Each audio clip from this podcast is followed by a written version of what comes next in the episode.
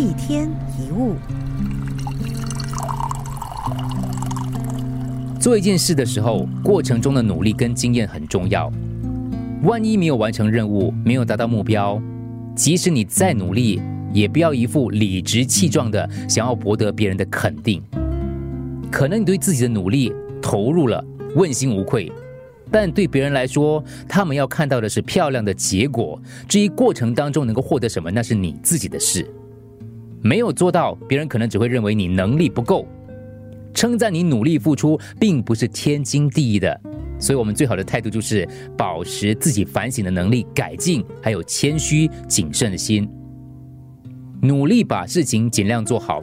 万一在努力过后还是做得不够好，也要懂得释怀。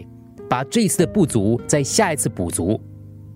很多人都希望被人信赖、被人喜欢，但能不能够推动人际关系的助力，还是要靠自身的能力。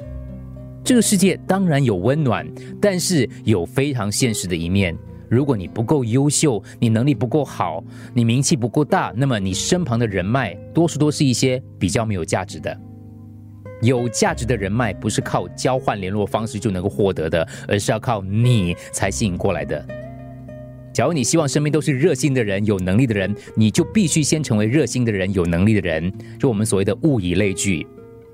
不要总是投诉啊，我被生活所逼，呃，都是别人的决定，都是谁谁谁叫我做的。确实难免会有不得不面对的压力、无奈跟情绪，可是到头来我们会发现，并没有什么是真正无可奈何的。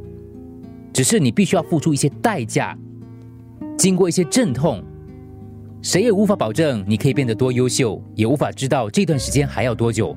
不过可以预知的是，好好对待自己，认真面对生活，总有一天会破茧而出，不再被别人的眼光所束缚。